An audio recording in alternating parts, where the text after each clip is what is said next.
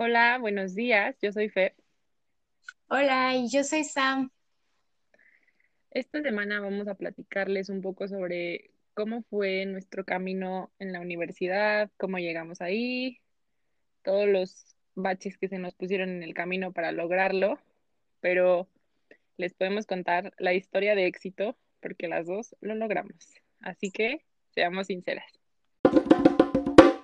Oye, Fer, el otro día me estaba acordando de la carrera, o sea, cuando apenas nos íbamos a graduar de prepa y que todos estábamos como en esa crisis de qué voy a estudiar, a qué escuela me voy, me van a aceptar, no sé, como que me dio un poco de Sí, nostalgia.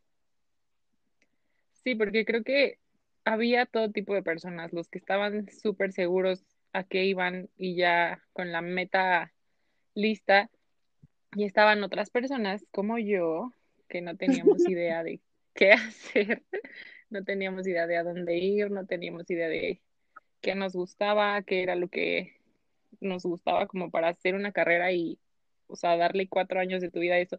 Y creo que también, o sea, escoger algo que no, que al semestre no dijeras, creo que esto no, chau, siguiente oportunidad. Sea, era una decisión que yo creo que las dos nos tomamos muy en serio de, o sea, hay que escoger bien, porque, Afortunadamente lo tomamos en serio. porque creo que teníamos claro que no podíamos, o sea, no, no, no estábamos como que en, en el caso de, ay, no importa, me puedo pasar por 30 universidades y no hay bronca. Creo que las dos sabíamos que eso no era una opción, que más nos valía escoger bien y que pues fuera una decisión que no nos arrepintiéramos ya después. Ahora lo pienso y digo, qué tonta fui, o sea, porque sí, qué padre que yo quería la UP y estaba convencida de que esa era la escuela para mí, pero ¿sabes que fue la única universidad en donde hice examen de admisión? Pero ahora lo pienso y digo, Samantha, ¿cómo pudiste ser tan, tan despreocupada? Y si no me hubieran aceptado, o sea, no sé, le hubiera ido a llorar a otra universidad, a la UVM, o qué hubiera hecho. ¿Te acuerdas que justo en la prepa, en, como en los últimos meses de la prepa, nos fuimos, a- fuimos las dos juntas a un, a un tour, que a las dos como que ya, sí, justo, que nos regresamos en un camión, íbamos súper listas ya a conquistar la UP. Todavía ni estuve aquí, pero yo ya vengo aquí a conquistar este territorio. Pues claramente no, claramente esa no. O sea, bueno, para ti sí fue una opción, o sea, como estás contando, para ti sí fue como que la opción.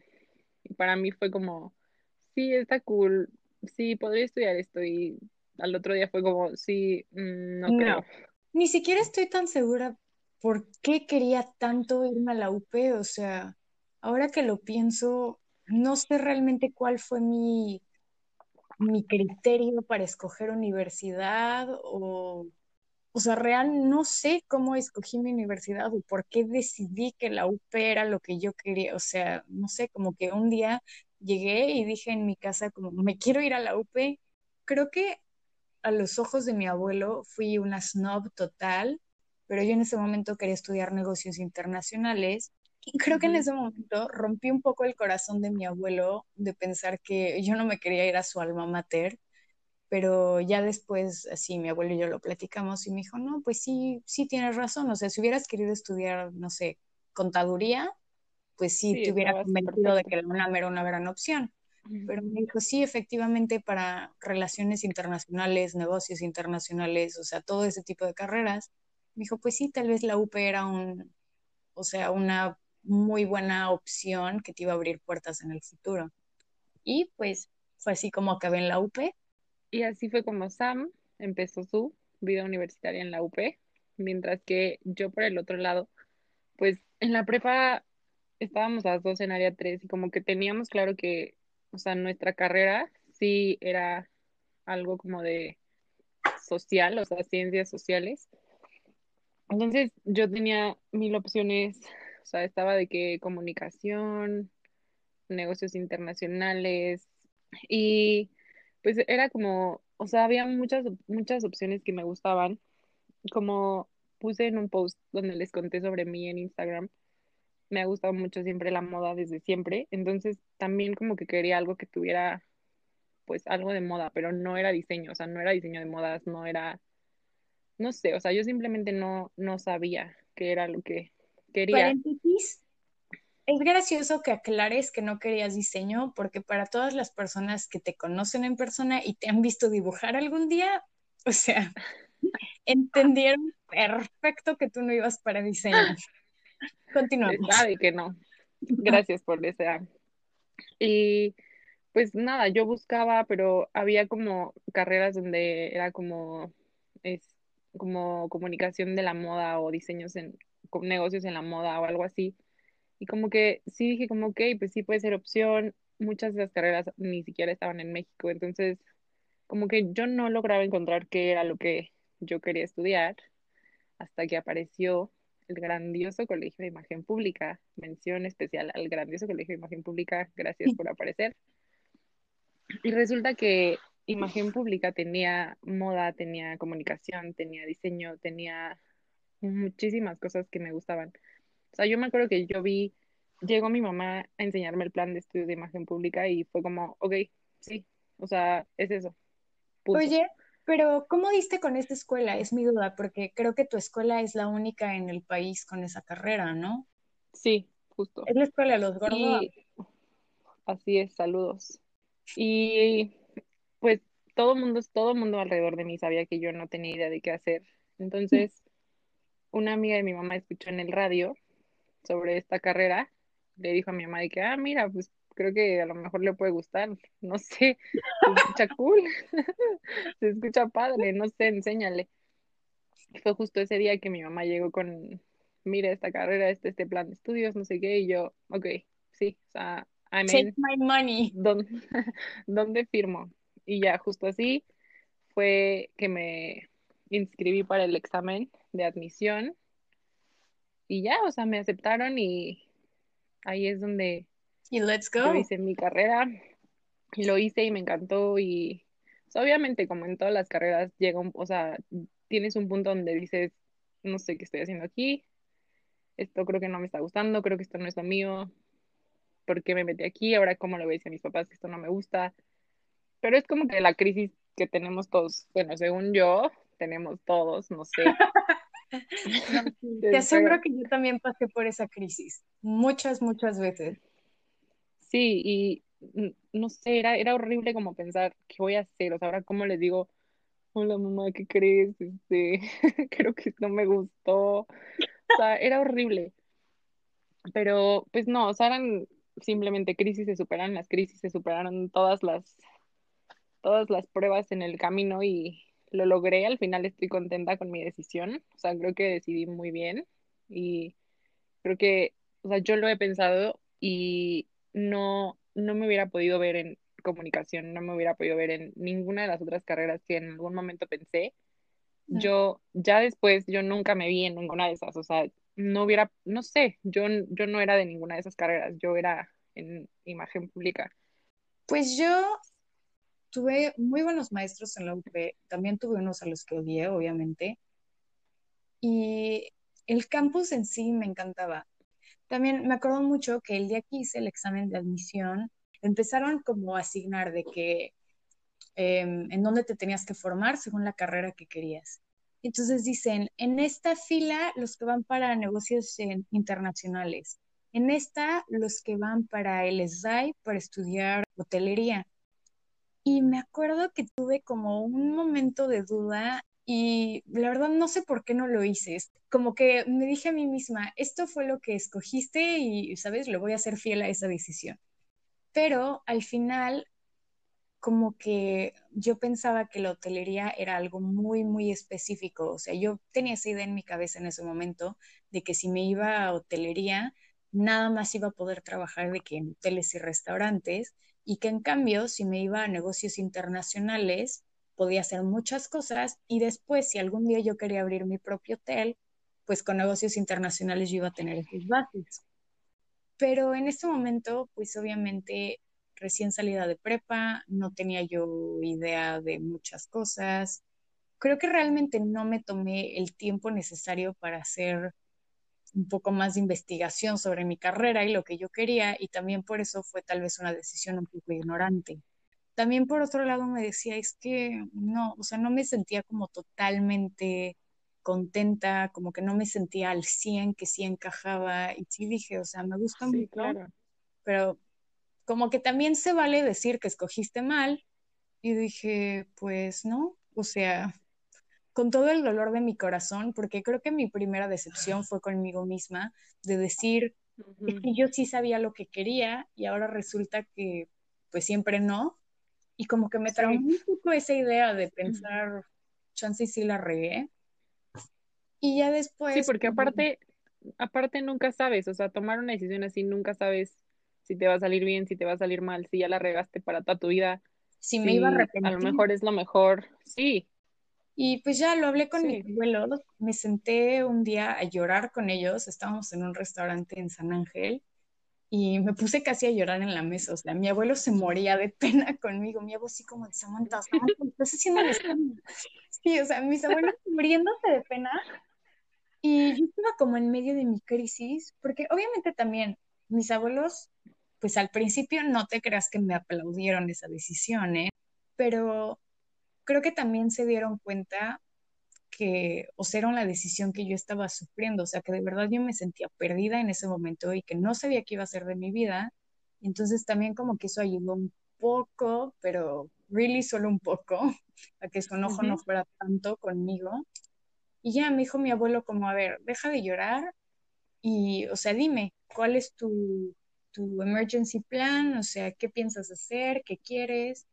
Y le dije, pues es que podría cambiarme a la Ibero pero tendría que volver a empezar la carrera desde cero. O sea, no sé, como que consideré el Ibero, pero al mismo O sea, tiempo, solamente como una opción ajá. que Y podías después tomar, sí. mi Abby me dijo de que, oye, el que era mi novio en ese momento estaba en Libero y me dijo mi abuela como, ¿segura que te quieres ir a Libero y encontrártelo todos los días? Y fue como, "Mm, tienes un gran punto, no me voy a Libero. Se cancela la Ibero en este instante. Y ya me metí como a investigar escuelas, vi con Batel y dije, ok, pues se arma. Y había Batel también en Se México, pero después mi abuela me dijo que si tenía la oportunidad de irme a estudiar al extranjero, y pues sí, la verdad sí, fue una gran decisión venirme a Francia a estudiar. Pues al final aquí pueden ver como las dos con dificultades en el camino y todo, pero estamos satisfechas con, con la decisión.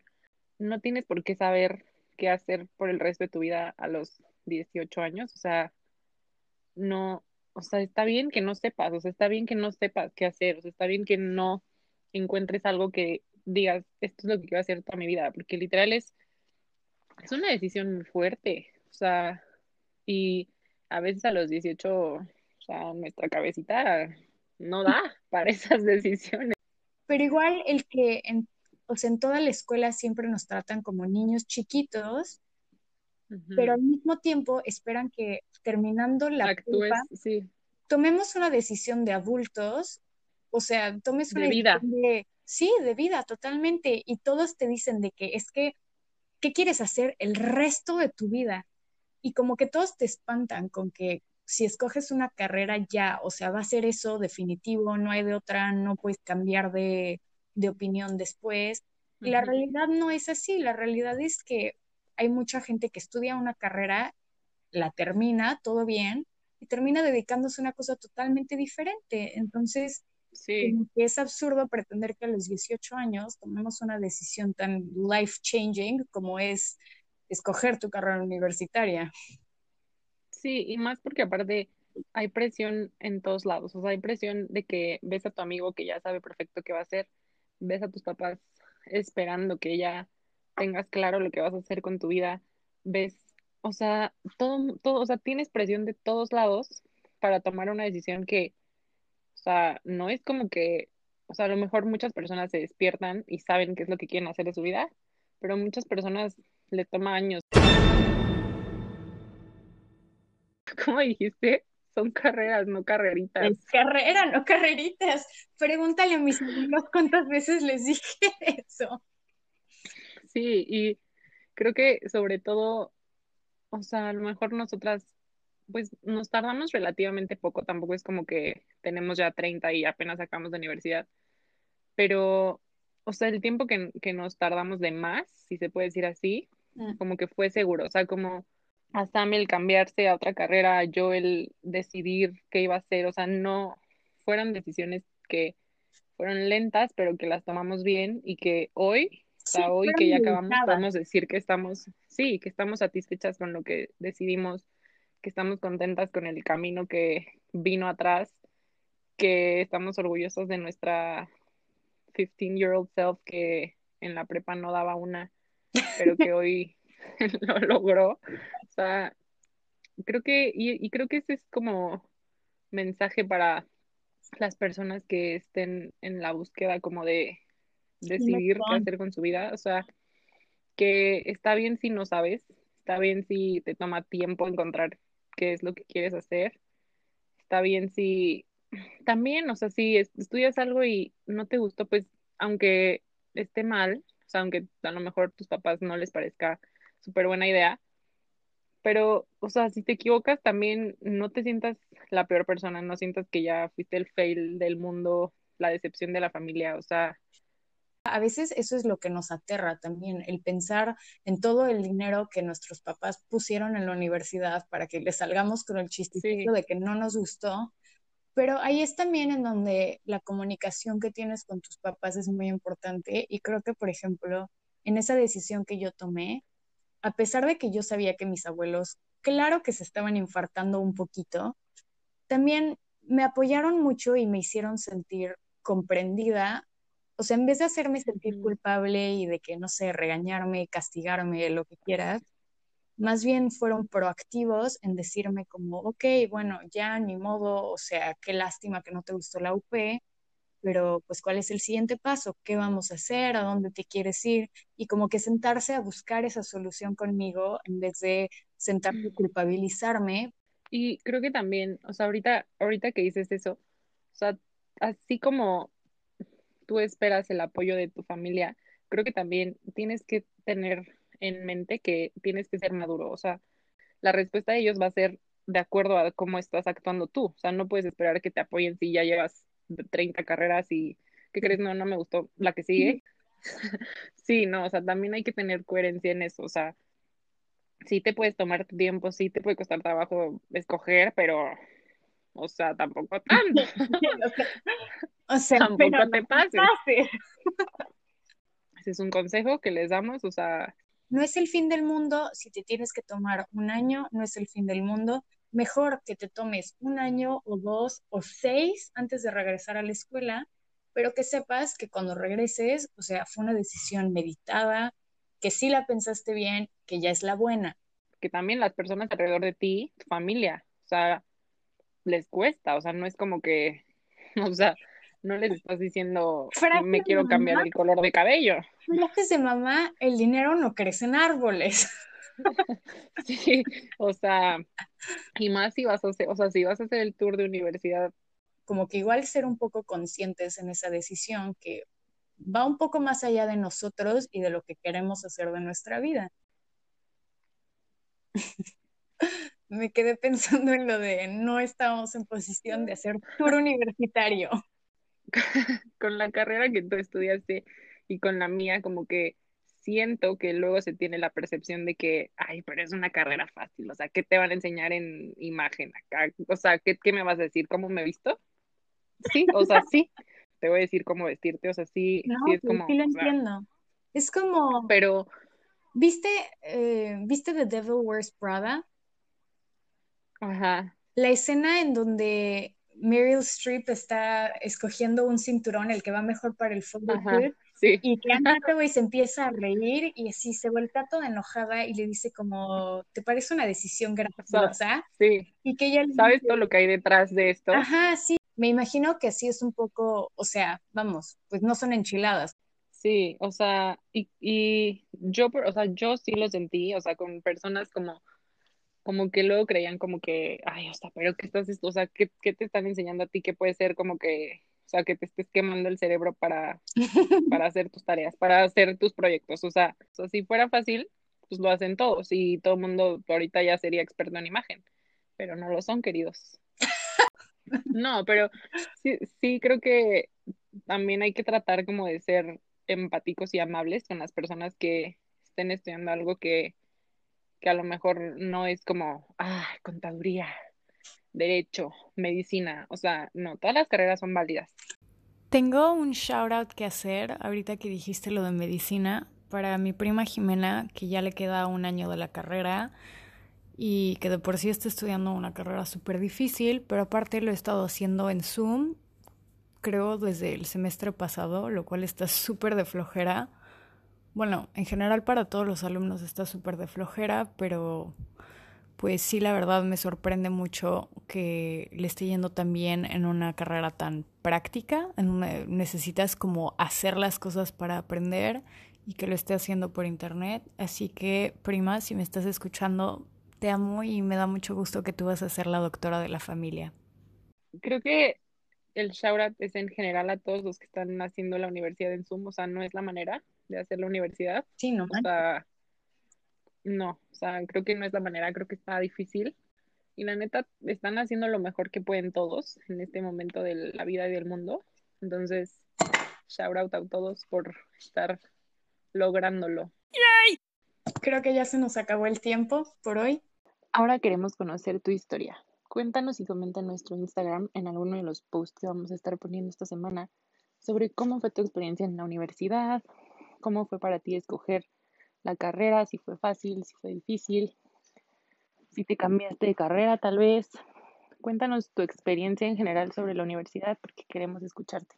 Sin más ni menos, chicos, no olviden darnos follow en nuestras redes sociales, sintonícenos todos los martes en el mismo canal, misma hora, y nos vemos la próxima semana. Bye. Bye.